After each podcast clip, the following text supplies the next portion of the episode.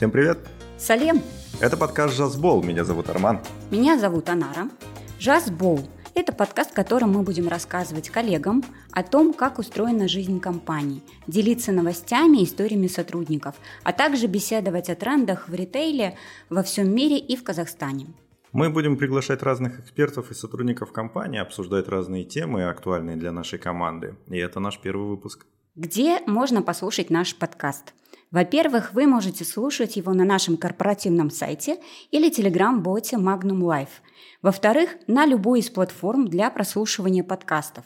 А это Apple Podcast, Google Podcast, Яндекс Музыка. Выбирайте удобную для себя платформу и слушайте нас.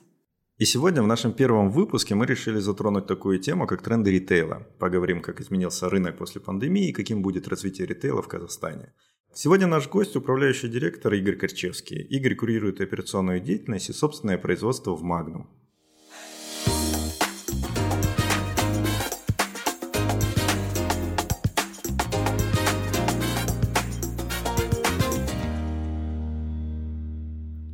Привет, Игорь, спасибо большое, что ты согласился стать нашим первым гостем. И речь у нас про тренды, да, ну в целом, что сейчас вообще в ритейле интересного происходит, вот особенно после пандемии, да, происходит, как вообще поведение покупателей поменялось, не поменялось, как ты видишь в Казахстане, да, как будет там ритейл развиваться, либо сейчас какие тенденции, тренды в Казахстане есть? Ну, прекрасная новость, что тренды переходят от истерично закупочных в рационально-плановые покупки. Мне кажется, уже клиентов наших любимых ни в Казахстане, ни во всем мире уже, наверное, не, испугать ничем после пандемии. И люди, наверное, больше рационально все-таки подходят к э, закупкам и к своим тратам на продукты питания. Да, есть такая тенденция. Если про тренды, то ну, есть определенный откат все-таки от онлайн-закупок и страха социального общения, посещения мест массового скопления людей. Поэтому тренды такие, да, пандемия дала бурный виток развитию онлайн-торговли, и маркетплейсов, и онлайн-магазинов, и дарксторов. Но все равно часть людей возвращается в офлайн, бесспорно.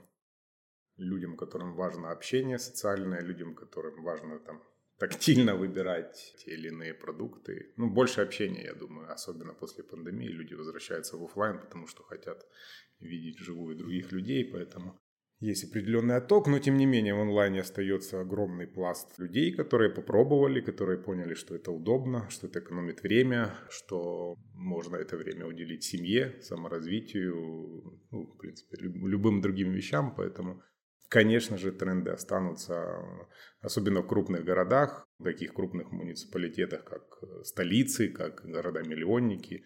Там люди склонны больше экономить свое время, время дорого стоит для них, и поэтому, конечно же, онлайн становится удобным заменителем похода в магазин и можно. Да, в маленьких городах я вот э, у меня родители живут в маленьком городе в Экибастузе, я туда периодически к ним езжу. Там вообще онлайн продажи, ну практически, наверное, 1-2%, э, если не ноль. Ну, то есть там 1-2% процента это много. Я все думаю, покупают. Там... Ну и то это на международных ну, там, с Wildberries кто-то заказывает, да, там, с Алиэкспресса, а, таким образом. А в основном все, конечно, в офлайне живет, и люди, по-моему, там точно не готовы перестраиваться. Ну да, когда я говорю один-два много, это я говорю про гроссери, про продукты питания, не про все остальное. Потому что так, конечно же... Ну, про... да, если вот на Бытовая чисто... техника, одежда. Да, да, да, да. Продукты это чисто офлайн, это да, точно. А правильно я понимаю, что с пандемией поменялось только формат, ну, то есть покупатели стали больше онлайна заказывать, да, покупать в онлайне и чуть меньше в обычных магазинах или как-то еще, может быть? Ну, кроме онлайна, конечно же, тренды поменялись в сторону маленьких магазинов, которые доступны рядом с домом и там физически меньше людей. Поэтому люди, конечно же, кроме онлайна, перешли в магазины, где было меньше контактов с другими людьми, а это те же магазины у дома, более мелкие форматы, удобно, доступно, рядом и быстро, самое важное, забежал, закрыл потребность и убежал.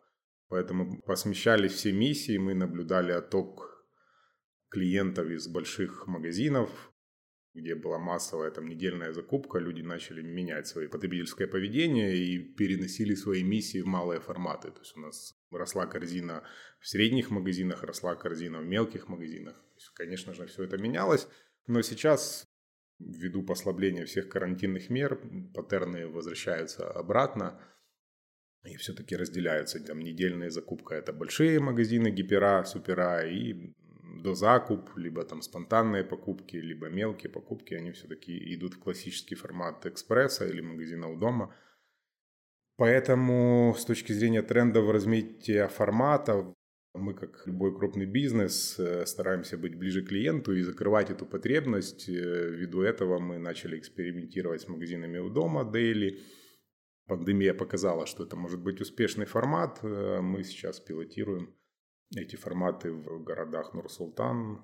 Да, и в Алмате мы вот открыли, получается, первый дейли. Очень такие уютные магазинчики. Самый первый, и это первый из магазинов, которые мы уже сделали самостоятельно. В Астане мы приобрели сеть магазинов маленьких, а здесь мы уже исправили ошибки и выбрали локацию, которая нам интересна и с точки зрения технологической ее сложности, с точки зрения оформления. В Алматы было проще, поэтому я считаю, что, в принципе, в Алматы это наш э, чистый пилотный эксперимент формата Daily, и на сегодняшний день он успешно себя показывает. Будем надеяться, что клиенты это оценят, и мы начнем тиражировать э, в Алматы этот формат. Я в него верю, э, это удобный формат для крупных городов, повторюсь, Особенно для каких-нибудь закрытых ЖК, либо больших ЖК, где дети сами приходят в магазин, они покупают сладости, они покупают напитки, воду, мамы с колясками, удобно зашли, нет лестничных клеток, пролетов, нет огромных парковок, нет толкотни с машинами. Э, людям это удобно.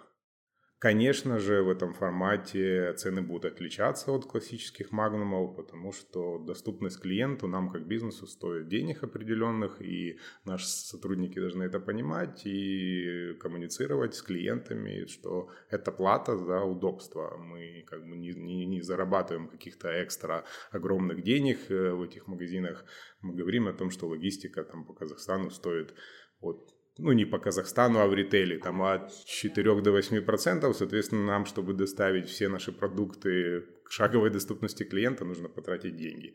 А со стоимостью тех же энергоресурсов, нефти, бензина, это все может колебаться, соответственно, мы вынуждены держать цены отличные от основных магнумов. Это плата за удобство и доступность. Это нормально, это практика абсолютно всего ритейла в Европе, в Америке и в онлайне могут цены отличаться. Поэтому это стандартная практика, что в онлайне там другая история, это последняя миля, это самый дорогой участок онлайн-торговли, это когда курьер уже забрал готовый заказ и повез клиенту, это одна из самых дорогих операций и сложных с точки зрения и кома, и онлайн. Большие коробки немного от, отыграли после пандемии, но все-таки в крупных городах средний и мелкий формат, он будет развиваться быстрее. А в мире точно так же себя ведет ритейл, как у нас в Казахстане, или есть там какие-то отличия? Ну вот что сейчас в мире происходит за границей с ритейлом? Ну, смотря о каком мире мы говорим, азиатские рынки, европейские рынки, американские рынки, ритейл находится на разных стадиях. Э, там та же Южная Корея, у которой доля кома уже за 30%, поэтому там свои тренды. Э, там в Японии, где мелкие магазины типа 7-Eleven, там свои тренды. Европа показывает рост классических магазинов с классической экономией, как Lidl, Aldi. Это рациональное потребление, это не переплата за бренд. Это средней площади магазин до 1000 квадратных метров с ассортиментом 5000 артикулов, где расширенная зона фреша, где можно купить булочку, купить э, в той же Испании, я не знаю, мясо свежее, рыбу. Поэтому люди выбирают удобства. Редко кто в Европе уезжает за город в мол, чтобы сделать закуп на неделю продуктов питания. Слишком дорого стоит время, топливо, топливо почти 2 евро сейчас вот в Европе, поэтому все делают закупки внутри городов в форматах до 1000 квадратных метров. Это удобно, это быстро, и в их форматах это позволяет экономить. Это не классические дискаунтеры, которые мы пилотировали, это мягкий, так называемый, мягкий формат дискаунтера, где люди имеют возможность выбрать товары как сегмента там, среднего, средний минус, так и премиум сегмента. То есть там, в принципе, на любую целевую аудиторию есть ассортимент, и это удобно. Мы точно так же экспериментируем с нашим ассортиментом с точки зрения ценовых сегментов. Коммерческая структура наращивает экспертизу, привлекая внутренних консультантов, привлекая опыт ну, международных ребят, которые нам помогают с точки зрения управления ассортиментом. Там серьезная экспертиза, поэтому мы будем точно так же давать клиенту возможность покупать не только там экономий средний сегмент, но и замещать это, покрывать потребность в, ну не в премиум, но там средний плюс так точно как бы. Запрос у клиента на это есть, мы будем стараться его удовлетворить. Мне кажется, что в Казахстане еще долгое время будет э, такой смешанный формат, когда люди и онлайн заказывают, и офлайн, и в крупные будут ходить. Ну, то, что я вижу, а, что вот эта вот традиция семьями, да, там на выходных заезжать в крупный магазин и закупаться там на ближайший месяц, ну, как минимум бытовыми там какими-то вещами, она все равно как бы еще будет жить. То, что для многих это вот некий Событие. поход, да, по аналогии в какой-то ТРЦ, особенно ну, вот в последнее время.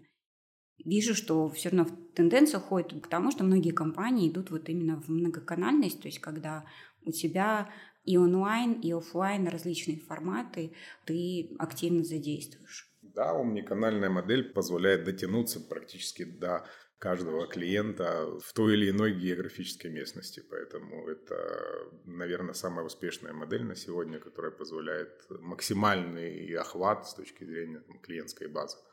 Это нормально, это удобно, это позволяет бизнесу развиваться. игнорируя один из каких-то сегментов, ну, сами себе ставим подножку с точки зрения экспансии и развития. А это такой наш ноу-хау, ну, в смысле, это наш путь? Или в мире тоже так делают? Да нет нашего пути. Ну, все же успешные бизнесы, они стараются взять экспертизу уже из реализованных бизнес-идей, лучших практик, как любят говорить консультанты. Ну, зачем выдумывать велосипед, если до нас уже успешное решение люди сделали? Ну, бесспорно, в ритейле есть огромное поле для фантазий, для улучшений, для кайдзена, для ежедневных совершенствований как процессов, там, продуктов и прочего, но тем не менее, как бы зачем тратить и что-то выдумывать, если можно брать и копировать, давайте так это назовем. Вот как раз у меня следующий вопрос про это. Вот кто у нас, для нас, может быть, является примером, если такой игрок, э, за кем мы следим и смотрим? Что... Для нас нет одного примера. Да, есть компании, которые выбирают для себя пример для подражания и там слепо или рационально следуют ему. У Магнова такого нет.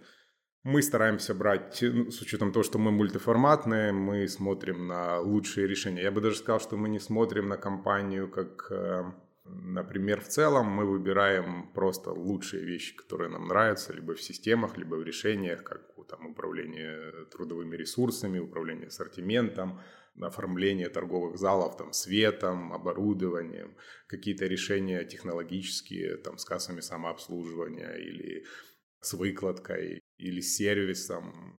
У нас широкий круг общения с разными рынками, и мы стараемся выбирать лучшие решения для Магнума.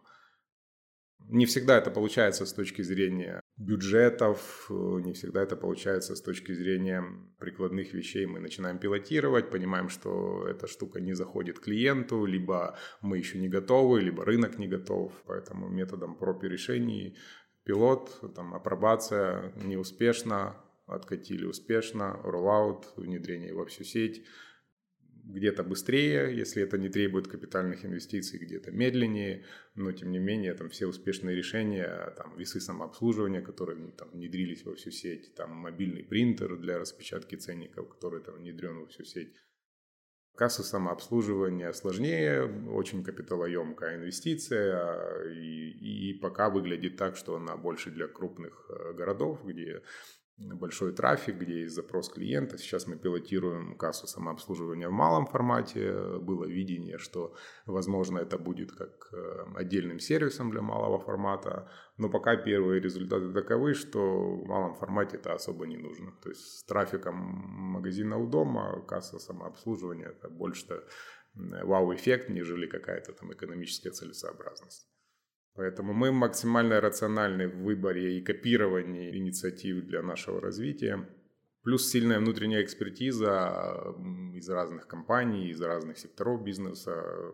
Команда Magnum сформирована очень разноплавного и дополняющая друг друга. Нам позволяет уже на стадии даже инициации идеи отсекать какие-то вещи, которые ну, там точно не полетят, либо не в стадии time to market, то есть рынок не готов, и, или мы не готовы, или мы не успеем, э, поэтому не тратим время на заведомо вещи, которые не, не полетят.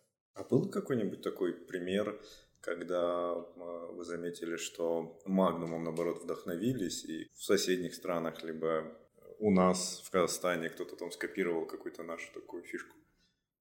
Ну, мне неизвестны такие примеры. Возможно, это происходит на внутреннем рынке, поэтому не знаю. Ну, нужно отдавать себе отчет, что мы на развивающемся рынке работаем, поэтому ну, внешне точно как бы вряд ли что-то у нас копирует. А внутри, конечно же, на нас, как на лидера рынка смотрят, и мы видим, и копируют и бренд наш, и вывески наши, и там, и цветовую гамму, поэтому ну, это тоже нормально. Как мы смотрим на более развитые бизнесы, так и на нас смотрят внутри. Как на поддающий пример старшего брата, наверное. Я как неравнодушный HR скажу, что даже HR-бренд наш использует. Ну, то есть, когда увидели, что у нас свой HR-бренд появился, мы начали его популяризировать, да, рассказывать о нем – то тут же другие сети тоже стали активными. В этом на самом деле это классно и здорово, и мы только рады, что наш рынок, он начинает, э, ну, то есть мы задаем, да, какой-то темп, мы задаем какой-то тренд. И это здорово. Да, коллеги из других компаний, если вы это слушаете, красавчики, привет передаем. Подписывайтесь. Если немножко все-таки еще поговорим про, собственно, производство, про готовую еду, какие там сейчас есть тренды, тенденции, и, ну, и как в Казахстане это будет развиваться? Пандемия, она наложила отпечаток не только на социальные связи, но и на боязнь людей потреблять открытые продукты. А мы знаем, что вся продукция собственного производства – это, как правило, открытые продукты без упаковки. И мы ощущали определенное падение данных категорий. Сейчас мы в стадии возврата и стабилизации спроса туда, но мы помним, что еще не так давно практически вся продукция по карантинным требованиям мы все упаковывали, сейчас уже мы немножечко начинаем послаблять. Как только государство нам это позволяет, соответственно, мы тоже начинаем раскрывать эту продукцию.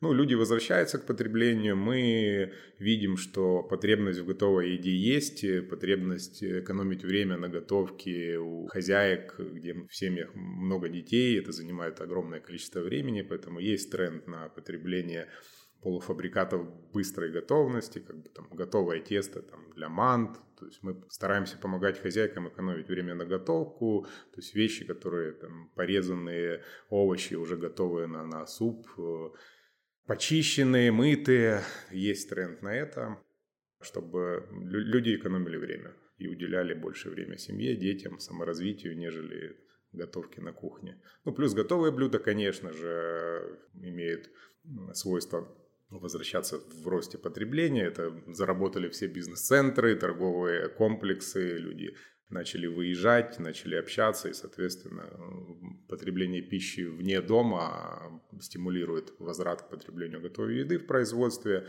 Мы видим потенциал конкретно в Магнуме серьезный в двух направлениях. Кондитерское направление, полуфабрикаты, мясные, кондитерские полуфабрикаты. Поэтому будем работать в этом направлении. Да, я как мама, жена и работающая женщина, хочу сказать на самом деле огромное спасибо, потому что я даже по себе замечаю, как меня ну, вот, производство готовой еды, не только полуфабрикатов, а вот даже готовые салаты блюда действительно спасают и я стала замечать, то есть раньше такого не было, вот буквально, ну вот как пандемия началась, после пандемии когда все соскучились да, по работе, по каким-то увлечениям, и мы вот с такой ярой туда бросились, то вот как раз-таки производство готовой еды, оно вот в этом плане спасает, и ты чаще в последние месяцы уже начинаешь покупать ее. Да, и здесь огромное спасибо всем сотрудникам собственного производства компании Magnum. Я как папа и муж э, вообще не заметил этого. Оказывается, много чего такого крутого э, происходит, которое мимо внимания ну, проходит. И это как раз таки к вопросу да, о том, что потребители разные, клиенты разные, покупатели разные. И а, ну, если что-то улучшается для одних, другие могут не заметить, и, и наоборот. Ну вот и еще а, я замечаю, что все равно направление в категориях товара, оно тоже вот с пандемией стало меняться. Ну вот люди, на мой взгляд, стали больше здоров, ну вот э, экологические продукты потреблять, да, там следить за здоровой пищей. Вот а, мы замечаем это в своих продажах, ну вообще вот такую тенденцию в Казахстане.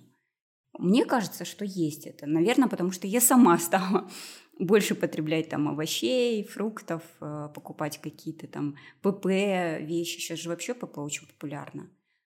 Ну, бесспорно, тренды потребления и внимание к собственному здоровью и желание быть в тонусе и форме стимулирует потребление этих категорий. Не скажу, что они показывают фееричный рост по сравнению с, там, с классическими корзинами потребления, но тем не менее, конечно же, там, люди стали больше уделять времени и внимания, больше времени и внимания своему здоровью, поэтому да, есть тенденции роста. Мы стараемся помогать нашим клиентам выбирать более здоровые продукты. Да, это здорово, что у нас на полках года два, да, или три, ну, не знаю, время так быстро летит, не замечаешь, стало ли больше появляться экопродукты отдельным сегментом. Это классно. А вот у меня такой еще вопрос сейчас созрел, когда вы говорите про то, что мы э, способствуем да, э, этому. Вначале вы говорили про то, что мы все-таки идем за рынком, ну, как э, экспериментируем, проверяем на это, откликается ли покупатель, либо нет, ну и потом принимаем решение, будем мы развивать, развиваться в эту сторону или нет. А бывает такое, что потребление, поведение покупателей мы как-то стимулируем какими-то инструментами. Или все-таки мы идем за покупателем? Ну, бесспорно, вводя в ассортимент новинку или товар собственной торговой марки, коммерческие маркетинговые службы, они, у них есть там тот же контент-план продвижения этих продуктов, есть дегустации, если мы про собственное производство. Соответственно, всем этим мы стимулируем. Ну и самое банальное и классическое ценовое стимулирование, когда мы ставим продукты в промо, стимулируем первую волну потребления, клиент находит то, что ему нравится, он запоминает эти продукты и, соответственно, потом в регулярном потреблении он обращает на них внимание и начинает их потреблять. Поэтому, бесспорно, мы используем абсолютно все стимулы, в том числе и интернет, SMM, Инстаграм, все, все каналы коммуникации, которые позволяют дотянуться до клиента и показать или новинку, или товар собственного импорта. Но если вернуться к вопросу э, эко, так который популярен в Европе, то ну, почему там нет бурного роста? Да, потому что эти продукты, они в другой ценовой категории. К сожалению, они стоят достаточно дорого по отношению к, там, к стандартным продуктам, потому что их производство требует гораздо больших инвестиций. Э, и клиент на сегодняшний день э, не всегда готов платить экстра деньги за продукты с ярлычком эко. Ну, иногда клиент не верит, что там действительно эко. Ну, иногда там недобросовестные производители этим пользуются. Мы с такими стараемся не работать, когда понимаем, что это всего лишь этикетка, и под этим словом эко ничего нет. В странах Европы законодательство помогает этому. У нас еще, к сожалению, это все не урегулировано, поэтому иногда производители этим пользуются. Поэтому, чтобы эта категория росла так, как в Европе или в Америке, нужно регулирование и на законодательном уровне, чтобы не было э, возможности у производителей э, юлить и просто маркетингом привлекать клиента, чтобы за этим действительно было экологичное производство или экологичное хозяйство, которое выращивает там те же салаты, да, в условиях там вертикальных теплиц, например, да, где нет доступа ни к грунтам, ни, ни как бы к открытому воздуху, где все замкнуто, есть какая-то экосистема, которая подпитывает питательными веществами эти салаты, все четко регулируется на уровне там, ноутбук, система, там, капельное орошение, и там люди там четко понимают, что в этом салате нет ничего из примеси, они гарантируют экологичность этого продукта. В данном случае, конечно же, уместно иметь этикетку эко и какие-то гарантии и сертификаты. Но это будет стоить других денег. Продукт на полке по цене будет отличаться. Немножко резюмирую тогда про тренды. У нас там еще два вопроса есть интересных.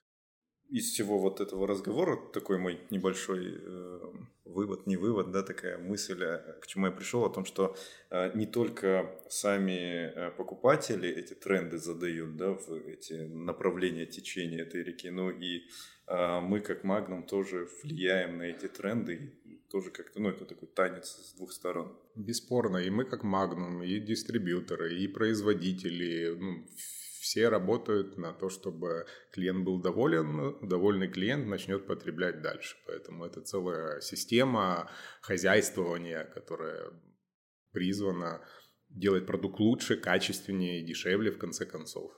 Чтобы он выходил на рынок, становился лидером, захватывал место в корзине потребления покупателя. У нас вопросы есть от сотрудников. Да, мы попросили сотрудников а, задать вопросы Игорю. А, и спасибо огромное сотрудникам за то, что они на самом деле активное участие в этом приняли, присылали вопросы. Мы выбрали, на наш взгляд, наиболее интересный вопрос именно вот в текущей теме. Вот. И вопрос у нас от э, Абишева Ясмурата. Это начальник службы безопасности Алматинского филиала номер 6. Значит, а, звучит он следующим образом. Учитывается ли в организации ритейла в Казахстане местный менталитет или прямо копируется западная форма организации? Ведь разница менталитета в нашей стране и, например, в Германии очень большая. Ну, я уже частично ответил на вопрос. Магнум ничего не копирует, мы работаем на местном рынке, и, конечно же, мы не можем не, не учитывать особенности местного менталитета, ну, я вот скажу, что не вижу я никаких а, кардинальных особенностей. Все люди либо рациональные, либо иррациональные по своей сущности. Да? Когда мы стараемся экономить бюджет, мы рационально подходим к потреблению. Когда мы идем на день рождения, либо на праздник, э, там, на той, то люди иррациональные, они спонтанно делают покупки, они хотят доставить удовольствие близким, и там немножко уже эти механизмы там отключаются, и люди могут совершать и потреблять нетипичные для них покупки, там, тратя больше, либо пробуя что-то новое. Все потребители ведут себя на рынках приблизительно одинаково. В этом году мы совместно со службой безопасности стали гораздо ближе клиенту с точки зрения вот охранных мероприятий, давайте так, да, то есть вот мы в этом году мы отменили требование оставлять в камерах хранения личные сумки. Ну, раньше наша служба безопасности грудью защищала наши магазины и, к сожалению, не пускала наших клиентов с личными сумками. Сейчас мы можем просто пожелать э, клиенту, да, и то, в принципе, уже они этого не делают. То есть, как бы такие вещи мы отменили. Мы отменили взимание платы с наших клиентов за разбитые товары, ну, по неосторожности внутри магазинов Раньше мы там просили компенсировать людей, сейчас мы считаем, что это наша недоработка, что бутылка стояла где-то с краю, ее там зацепили, она разбилась, но клиент за это не должен платить. Мы полностью взяли эти расходы как компания на себя, поэтому даже с точки зрения службы безопасности мы меняемся, двигаемся в сторону клиента. Спасибо коллегам, кто на передовой защищает безопасность в первую очередь клиентов и наших сотрудников.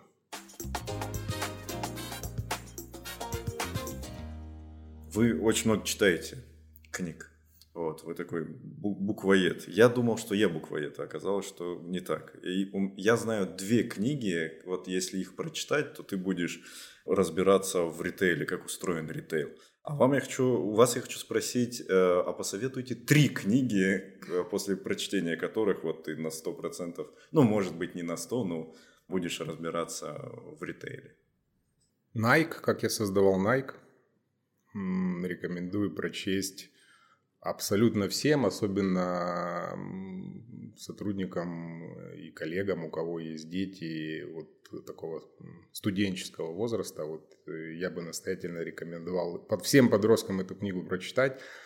Она позволяет понять, как создавалась такая огромная корпорация и как ее основатель нашел себя, что этому помогало. Ну, классика Walmart Сэма Волтона. Это must-have всем, кто в ритейле. И третья «Пять пороков команды», автор Патрик Ленсиони. Отличная книга. Ритейл – это команды, э, мини-команды внутри магазинов, большие команды. Поэтому вот эта книга позволяет менеджерам и магазинным, и офисным быть успешными. Да, я хочу напомнить коллегам, что у нас есть э, электронная библиотека на нашем на нашей платформе дистанционного обучения. И также есть возможность э, подписаться на Альпину, с которой мы сотрудничаем. И там тоже очень широкий ассортимент книг, скажем так.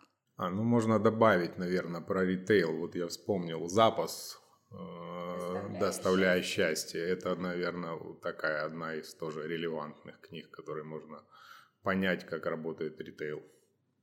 Вообще, я думаю, что у нас была задумка, будем, не задумка даже, мы точно будем делать отдельный выпуск про книги. Любимая тема Армана. Вот. И, ну, я надеюсь, что ты еще к нам придешь и вот в таком выпуске тоже поучаствуешь, потому что ты реально очень много читаешь. Если сотрудникам понравится, конечно, придем. Будем надеяться, что выпуск для них будет интересным. Для нас это новый формат. Будем двигать его дальше. Ну, я точно буду слушать следующих спикеров, буду сравнивать, как мне, как у меня получилось, как у них. Мы же тоже учимся, поэтому я думаю, что с каждым выпуском подкаста у нас будет получаться все лучше и лучше, интереснее и интереснее, но запомнится все равно первый, потому что он первый. Спасибо, Игорь, тебе большое за то, что пришел к нам в гости. Коллеги, продолжайте слушать нас, оставляйте свои впечатления на нашем телеграм-боте Magnum Live во вкладке «Идеи». Это был подкаст «Жазбол», первый выпуск. Надеемся, он был полезным и интересным. Следующий выпуск выйдет уже скоро, его проведут наши коллеги. До скорых встреч. Всем большой рахмет, всем пока. Саубол, жазбол.